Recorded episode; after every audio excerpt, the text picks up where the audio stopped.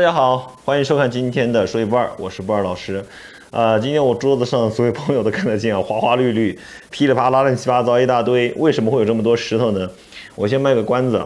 嗯，从今天这期节目开始，接下来我要录三期，至少先至少先录三期切石头的视频给大家看一看。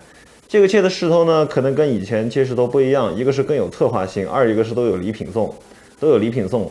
呃，至于怎么送，送什么呢？大家先关注我的个人微信号，然后关注我的个人微信号之后呢，就可以问我送礼品啊，就可以打送礼品三个字，然后呢，呃，我就会把这个规则，然后怎么送的方式方法发给你看。先说说这个南红，前段时间一直有朋友加我的个人微信号，然后问我问题，就是说，比如说，哎，不二老师，这个。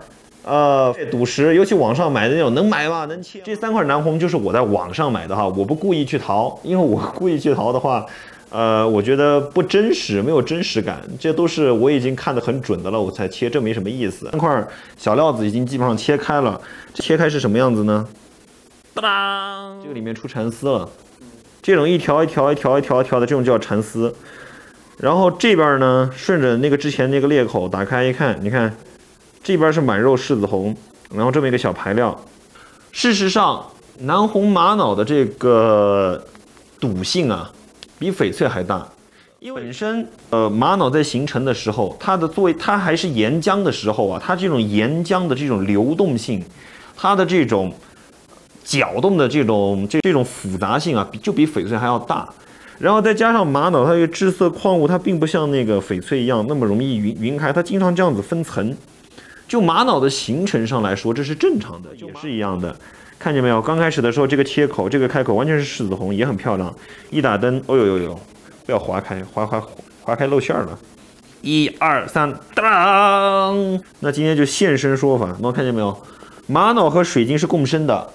最一开始有些这个玉雕师呢，他就喜欢用这种一层一层的有色带，这种叫色带，这种叫色带哈，用这种色带。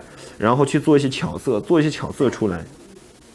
所以这块料子呢，其实客观来说，尤其是这一块哈，其实价值还是比较高的。有些玉雕师呢，这样的巧色的料子，如果说能做出一些比较出彩的东西，这样的一块卖个几千块钱也正常。这块料子也是买的时候，其实就大概有数了，就是这块料子应该是能切的，就是应该是会切的比较理想，至少是满色满肉。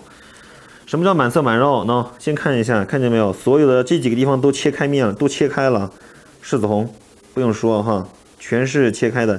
这些地方还有一些黑色，这种黑色是什么呢？这种黑色并没有渗到肉里面去。这个黑色相当于是表皮和肉的过渡层中间夹杂的东西，表皮和肉中间的过渡层。然后呢，这个色很漂亮，满肉柿子红，柿子红哈，它的这个这个光的这个这个呃通透度啊不是那么高，它不会说光一进去像这个，你看光一打进去，咵亮了一大片儿哈。光一打进去就亮这个附近，这种就叫满肉。但是满肉呢，也有一个非常重要的知识点，就是说满肉，满肉呢，一般情况下润度很好的料子，然后浓度也极高的情况下，可以是满肉。行，答应过大家的节目的末尾要跟大家说一下礼品是什么。哒哒哒，这几块儿都会作为礼品分送给大家。呃，欢迎大家关注以后的节目，也非常感恩大家关关注今天的节目，感恩。